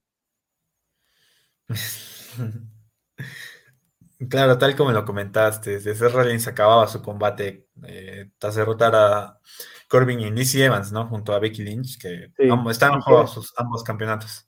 Ajá, era un tornado mixto y el que ganaba se llevaba todo. O sea, estipulación bastante creativa, incluso creo que era Extreme Rules, y se usaron objetos, así rompieron mesas, todo bien interesante esa lucha. Sí. Pero bueno, este, el reinado de Brock Lesnar no duró mucho porque en el siguiente pay-per-view, en el mismo SummerSlam, fue derrotado por Seth Rollins. Limpiamente, por segunda vez. A propósito, limpiamente a propósito. Porque ya lo había hecho en WrestleMania 35, ¿no? Correcto. Así que segunda victoria para Seth Rollins sobre Brock Lesnar limpiamente. Y este, bueno, menos mal, creo que mucha gente estaba aliviada. ¿Tú, Sebastián, te esperabas esta victoria de Rollins en SummerSlam 2019? Eh, no me la esperaba porque no vi el evento. este fue, o sea, 2019 fue un, un año donde, o sea, seguía la WWE, pero no la seguía con el mismo cariño, por ejemplo, que tuve en 2016, 2017, porque sentía muy atascado el producto. Y bueno, algún día ya hablaré también a más a fondo. Entonces solo veía como que highlights de lo que pasaba y así. Y bueno, vi que Seth derrotó a Brock, entonces dije, oh, qué chévere. Y luego ya en pandemia, con un poco más de tiempo, ¿no? He podido ver el combate y sí, estuvo bastante bien. Claro. Sí, este no, no le esperase menos. Y y bueno, o sea, dando un dato adicional, pues eh, recordemos que después de esto, si no me equivoco, Brock Lesnar eh, otra vez se fue de televisión hasta que regresó en el debut de SmackDown eh, en, en, su nuevo formato y derrotó a Kofi Kingston para inmediatamente hacerse campeón. Sí, sí, sí, no, horrible. Horrible. Bueno, ni siquiera squash, o sea, con un solo F5. Sí. Así que fue el fin de Coffee Mania y bueno, nuevamente tuvimos a, Roma, a, perdón, a Brock Lesnar campeón. De años oscuros, sinceramente, años oscuro, años oscuro. Y, y, poco se habla de que Lesnar se llevó el campeonato de la WWE de SmackDown después de tres años a, a Raw. Entonces, por culpa de Lesnar que el campeonato máximo está en Raw ahora. Y ya, y luego, y luego eh, bueno, Bray Wyatt fue, no, ¿quién, ¿quién lo trajo? El Universal eh, sí, fue Bray Wyatt. Sí, Bray Wyatt fue el que lo trajo, ¿no? A, SmackDown. SmackDown lo trajo de Rob y se volvió solito. Correcto. Sí, pero fue curioso porque era raro porque hubo un momento donde SmackDown se quedó sin título también, como un mes, porque Seth Rollins era campeón universal y estaba en Raw. Y el, y el tetón, el Brock Lesnar, no, no se sabía de qué marca era, pero no aparecía en SmackDown, solo aparecía en Raw. Y fue, sino hasta Arabia Manía, donde, donde Bray consiguió derrotar a Seth y ya se trajo el campeonato para, para casita de SmackDown. Hmm. Menos mal, menos mal. Porque si no, SmackDown iba a tener otro, otro periodo de no importancia. Otro, periodo oscuro, sí. sí, pues. ¿Y qué pasó por el lado femenino? Ahora yendo más que todo al, al Money in the Bank femenino. Pues Bailey fue la vencedora en esta edición. Y lo canjeó esa misma noche ante Charlotte, quien acaba de ganar el campeonato de SmackDown femenino ante Becky Lynch. Y tuvo un reinado larguísimo, larguísimo. O sea, eh, de hecho que en 2019 no, también me desconecté un poquito. También, este... Sí, todos en eh, general, porque fue un año un poco malo, diría yo. Sí, no, me desconecté un poquito de Y no sabía cómo había conseguido el título este Bailey. Y recién a inicios de 2020 me preguntaba, ¿y por qué Bailey se volvió Hill? ¿Por qué Bailey este, está con el cabello más corto? ¿Qué le pasó? sí, o sea, lo, ganó, lo ganó acá y me parece que lo pierde. Y luego lo gana otra vez en un SmackDown. Y eso solo hicieron para inflar más a Charlotte a reinados. Luego ya tiene su reinado este largo. Y, pero para Bailey poder obtener las armas para derrotar a Charlotte, eh, se vuelve Hill y eh, destruye con una tijera sus muñequitos.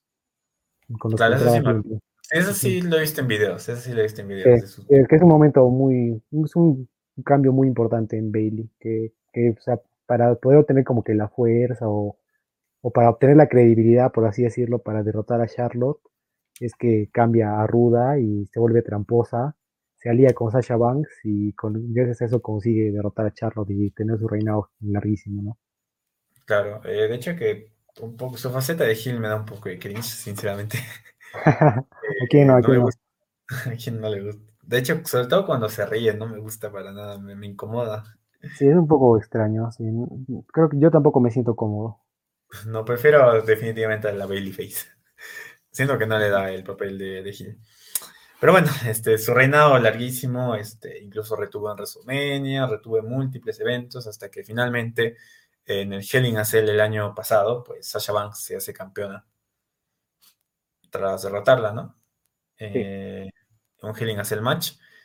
Y bueno, era el momento para Sasha, también ese momento para ser campeona. Y bueno, el reinado de Bailey, eh, bastante largo, pero mm, sinceramente poco que ofrecer. sí, con muchos, con muchos altibajos en realidad. No, no fue un reinado muy bueno. No, no fue un reinado muy bueno, eh, sinceramente, por más que fue largo. Y este fue el destino para Bailey, que, bueno, al menos tuvo su campeonato, ¿no? Por harto tiempo. Sí, al, menos creo que la impulsó, y esto también, ¿no? Es la esencia del Money in the Bank, ¿no? Impulsar a carreras que necesitan ayuda. Creo que sí, en, para Bailey se puede cumplir, yo diría que sí. Sí, exactamente. Y vamos, Sebastián, vamos al último año. ¿Qué pasó el año 2020? creo que es lo que más se nos viene a la mente porque fue reciente, ¿no? bueno, la, última edición del Morning the Bank, bueno, ya sabemos que lamentablemente se dio en una época eh, muy difícil para todos, ¿no? En la época de la pandemia de COVID.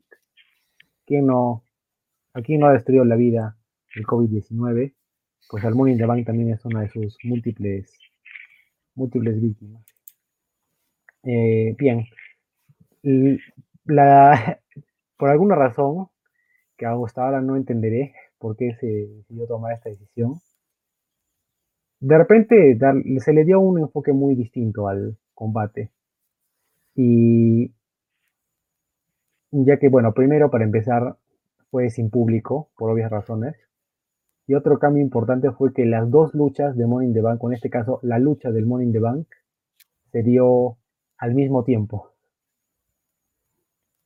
Entonces, los candidatos al in the Bank masculino y las candidatas al Morning the Bank eh, femenino se enfrentaron al mismo tiempo en la lucha del, por, los maletines. Y bueno, no, hay, está en la foto, pero los, los, maletines estaban colgados en el piso más alto del edificio de la WWE juntos. entonces era curioso. Bien, entonces eh, eh, se enfrentaron en el caso de los, de los chicos eh, Otis, Rey Mysterio, y Styles, Aleister Black, Daniel Bryan y Baron Corbin. Y por el lado femenino participaron Asuka, Lacey Evans, Dana Brooke, Nia Jax, eh, Shayna Baszler y Carmela. Entonces, eh, el combate no obedeció a lo que se suele ver, no se optó por hacer spots extremos ni a, ni a un trabajo de wrestling, como puede decirse, sino más se apeló al lado narrativo y como que se decidió utilizar la fórmula que se utilizó mucho durante la pandemia, sobre todo los primeros meses del combate cinematográfico, ¿no? Donde más se apela al, a la historia que se cuenta en el combate que, que en sí el propio wrestling, ¿no? Que también da mucho que hablar esto. Pero bueno, para hacérselas corta, eh, tuvieron muchos spots interesantes igual. O sea, hubieron ahí careos interesantes, eh, algunos como que algunos momentos también chistosos por parte de ambas luchas, eh, cameos de, leyendas. O sea, creo que fue un enfoque, no diría mejor ni peor, sino diferente para, la lucha.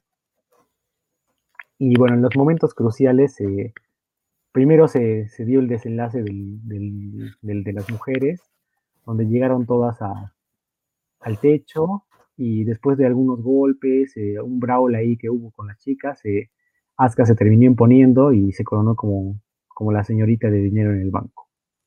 Y después se llegaron los chicos. Eh, y bueno, hay un spot ahí muy recordado que, bueno, Alejandro, no sé si quieres tú mencionarlo, lo que pasó con Rey Mysterio y Alistair Black. A que literalmente fueron lanzados desde el techo, desde lo más alto de las Titan Towers. sí, correcto. Sí, yo también cuando vi eso me quedé como que, ¿qué? ¿Qué ocurrió? Y, y bueno, eh, ocurrió aquí algo también como al estilo James Ellsworth, pero de repente de una mejor forma, que me parece que estaban AJ Styles y Daniel Bryan, no sé, al final, en la escalera, donde descolgaron el maletín, pero al final lo terminó agarrando Otis. Eh, no sé, ¿tú te acuerdas, Alejandro, cómo fue? Mm, sí, se le resbaló. Sí. Y, terminó. abajo. Porque se, también se había buqueado como que Otis era tan pesado, era tan gordo, de que no podía subirse a las escaleras. Siempre que intentaba dar un paso las rompía. Entonces él, cuando intentó subir, no podía. Entonces se quedó abajo esperando y le cayó el maletín en las manos. Y así fue como se impuso. Yo diría que me sorprendió mucho que él haya terminado ganando el, la oportunidad, el campeonato. Yo la verdad que apostaba por AJ Styles, o sea, es lo que más se me hacía claro. Yo por Alice Black. No, es que, bueno, luego veremos, luego veremos unas consideraciones luego, eh, pero eh, me sorprendió mucho que lo hiciera Otis y bueno, eh, después, ¿cuál fue el destino de estos ganadores? Primero que Asuka em, no tendría el maletín por mucho tiempo, ya que la noche siguiente eh, Becky Lynch, la que era la actual campeona de, mujeres, eh, indicó que iba a ser mamá, ¿no? Salió embarazada de, nuestro Jesús Seth Rollins. y bueno, dejó vacante su campeonato y en realidad ella lo que hizo fue regalarle el campeonato dentro del maletín. Entonces Asuka ni siquiera tuvo que canjearlo para ser campeona. Y por otro lado, Otis, eh, Incluso primero, Otis primero anunció que el maletín de dinero en el banco lo iba a utilizar para gastarlo en un combate por parejas con su compañero Tucker. Y me parecía extraño porque si tienes una oportunidad por el título máximo, me parecía raro que la decidiera emplear para, para el campeonato en parejas. Y luego, bueno, menos mal que se abandonó esta idea y después de la traición de Tucker, eh, Demis le arrebató el, maletín a Otis en, un combate. me parece que fue en Hell el del 2020. Entonces Otis nunca canjeó el maletín y Demis se lo quedó, ¿no? Por lo tanto, Otis se convierte en la segunda persona en, si bien ganar el combate de escaleras, ser también es la segunda persona después de Mr. Kennedy en perder el, campeonato, el, el, maletín de in the Bank. Por lo tanto, Demis fue el que tendría la oportunidad final, que en realidad eh, canjeó, la oportunidad en, TLC del 2020. Se intentó hacer la gran set Rollins, incluyéndose en la lucha de escaleras entre Drew McIntyre y AJ Styles, pero Drew consiguió imponerse y retuvo su campeonato.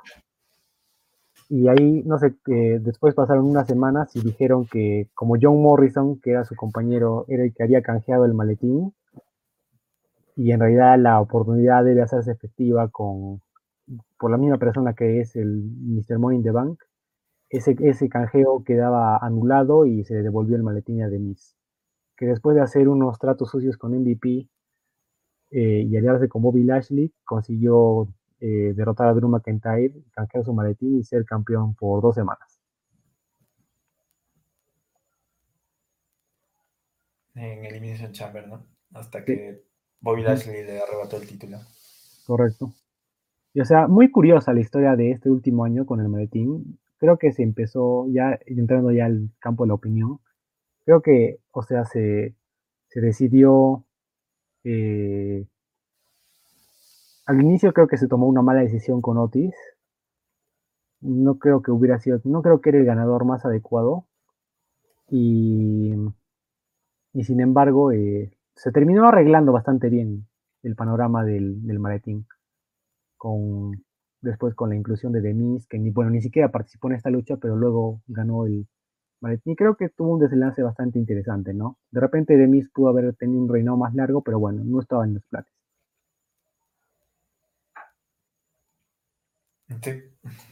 No, estaba en los planes, pero bueno, es que al menos eh, no fue un canjeo fallido, ¿no? Correcto. Y bueno, bueno, bueno, bueno. Hemos terminado nuestro pequeño repasito de los ganadores de in the Bank. No sé, Alejandro, algunos comentarios finales, eh, alguna opinión de, lo que pueda venir. Sí, Sebastián. Este, bueno, no solo de los combates este, Money Bank, sino también del destino de los ganadores, ¿no? que es lo más importante para, para ver qué pasó. Eh, ¿Qué decir? O sea, creo, yo considero la verdad que el último buen ganador y bueno, este buen canjeador también, por qué no decirlo, eh, fue Dean Ambrose, sinceramente. Dean eh, Ambrose, ok. Sí, remontándome hasta ahí, porque bueno, primero Baron Corbin lo pierde de esa forma, como ya lo hemos visto. Mm, Braun Strowman en un no contest pierde la oportunidad. Brock Lesnar, es que, ¿por qué Brock Lesnar tiene que ganar el maletín? Y Otis, pues, mm, es cierto que también eh, no se sabía qué iba a pasar con Money in the Bank. Eh, si bien lo de, de Miz eh, lo solucionó un poco quizá, me parece que el hecho de que gane Otis desde un inicio ha sido mala idea. Sí, completamente de acuerdo. Y es, no, no es que Otis sea malo, creo que podemos tomárnoslo como un personaje que, o sea, te da, no sé, cierta, cierta simpatía, cierta, este, hasta risa te daba, ¿no? Por, sobre todo por su historia con Andy Rose, ¿no? Y todo eso, pues te da cierta simpatía, ¿no? Decías, este, este pata, bueno, al menos me hace reír un poco. Pero nunca nadie lo iba a ver, pues, de manera seria, ¿no? Como alguien que iba a aspirar por el título. De hecho, todos pensaban que estaba ahí por relleno. Y, y el hecho que le hagan ganador me sigue pareciendo una muy mala idea. O sea, pudieron haberle dado a, como dices, a AJ Styles o, o, quizá a Lister Black, al mismo Daniel Bryan.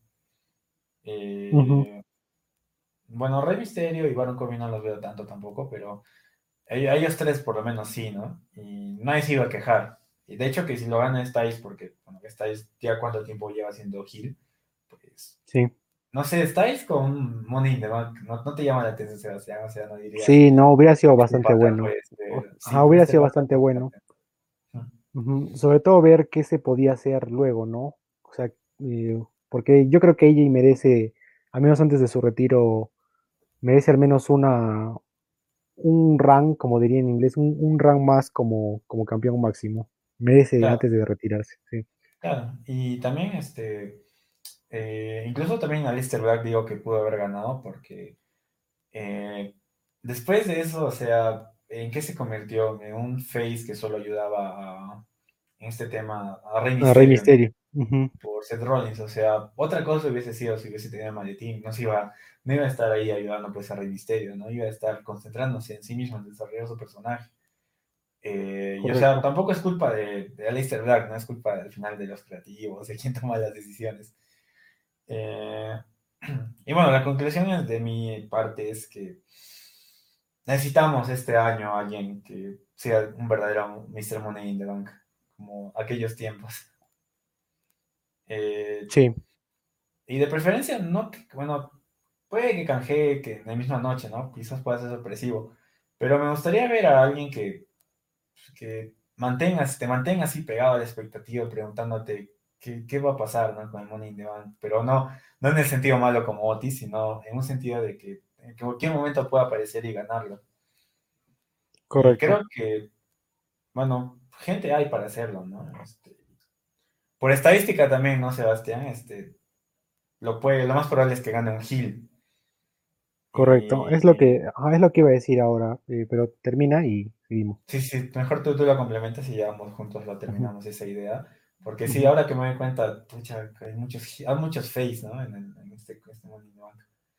Eh, bueno, el punto es que necesitamos a alguien que también le devuelva, por así decirlo, la relevancia al Money in the Bank, porque pienso que estos últimos cuatro años, eh, eh, lo que significa el Money in the Bank ha recibido daño, ha, ha recibido cierto daño, que debe, debe ser recuperado.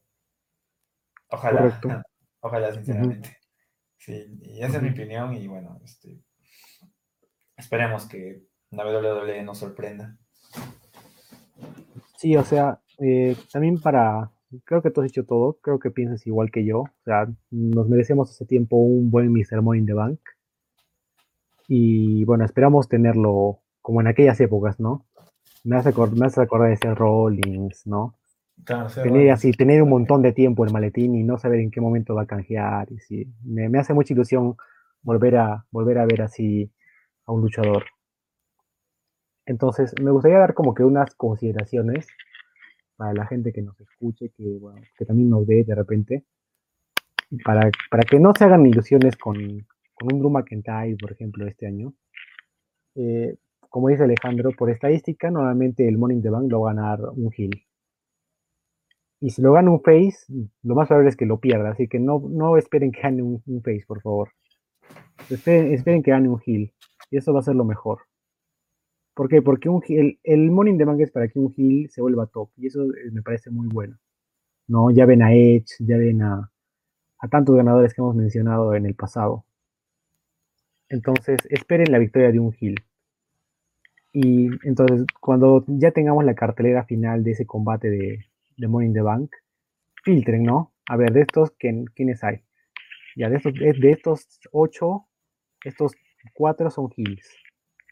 Y de esos analicen nombre por nombre para que vean más o menos cuál es el que tiene más chances de, de hacerse con la victoria. Y así más o menos van a, incluso de repente van a poder predecir quién va a ganar el Money in the Bank de este año. Y también, por otro lado, también le tengo muchas expectativas al, al combate de, este año, sobre todo porque me hace ilusión que regrese la gente ya de manera permanente a, los eventos.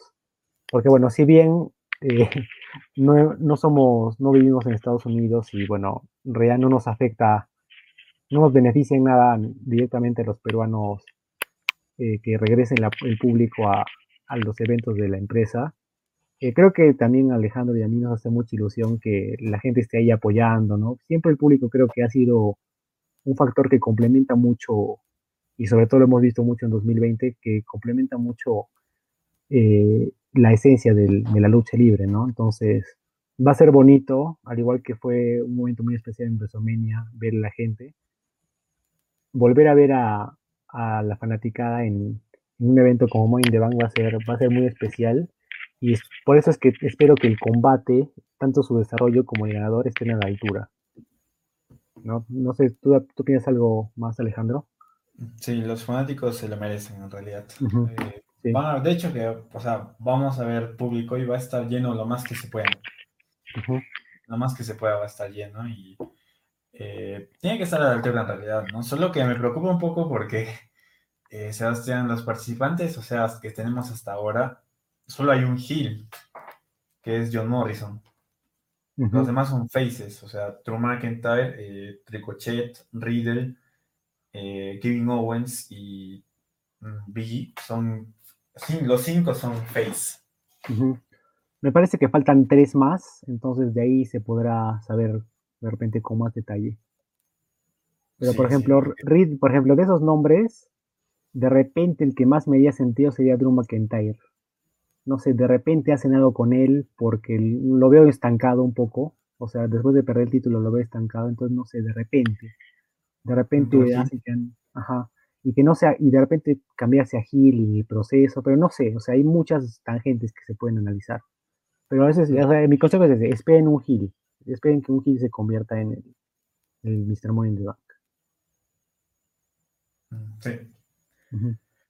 Sí, y bueno, este, creo que esto ya es todo en cuanto a lo que tenemos para ir calentando, porque en 15 días se nos viene el evento, ¿no? Se nos viene Money in the Bank 2021. Esperemos que nos recupere, recuperemos la ilusión de ver un Money in the Bank y tener un Mr. Money in the Bank. Eh, por ahora. Muy bueno. Ojalá, ojalá, Sebastián. Correcto. Entonces, chicos, eh, muchas gracias por escuchar el, episodio de, esta semana. Y ya vamos cerrando temporada. Recuerden, la siguiente estaremos, eh, ya lo mencionamos, eh, sería insulso subir el episodio de la siguiente semana a las plataformas usuales. Entonces, estén atentos a YouTube porque haremos video reacción a, a, un evento muy especial, en este caso para, para mí, filmado de mi propia mano, el WWE Live de Lima del 2017 eh, también eh, ahí no me pueden poner copyright porque yo lo he filmado, entonces yo soy dueño de los derechos de todo. entonces no habrá problema en ese sentido. Entonces espérenlo, ese será el fin de temporada y bueno, ya les iremos diciendo por las redes eh, cuánto tiempo será la pausa. Yo creo que un mes, de repente un mes y medio, depende mucho de, cómo le vaya Alejandro en sus negocios individuales, eh, mí también por, por mi parte, pero regresaremos con más cosas. Eh, luego en la siguiente temporada nos gustaría tener secciones nuevas, eh, explorar más cositas, pero, pero bueno. Cerramos este episodio y bueno, ya nos vemos para el final de temporada, Alejandro. no, este, en serio, muy gracias por escucharnos, por escucharnos en este penúltimo episodio de la temporada. Y esperemos que les haya gustado más bien estas dos partes, ¿no? De los ganadores, del repaso de lo que es Money in the Bank. bueno, este, cada uno puede tener su opinión, si sí, si, si no, este, si no en YouTube también pueden comentar, ¿no? Este, ¿qué opinan ustedes acerca de cómo va en realidad el Money in the Bank actualmente, eh, de los acontecimientos que pasó? Y nada, este, no se olviden, ¿no? Que pueden seguirnos en nuestras redes, también en, tanto en Instagram como en Twitter, como fuera del ring, como arroba fuera del ring. Y este, nada, esperamos que tengan una bonita semana. Eh, que la pasen bien y estén atentos porque pronto será nuestro último episodio de la temporada y es algo ya más personal, pero que no deja de ser interesante. Buenas. Listo chicos, cuídense y nos vemos la siguiente semana. Adiós.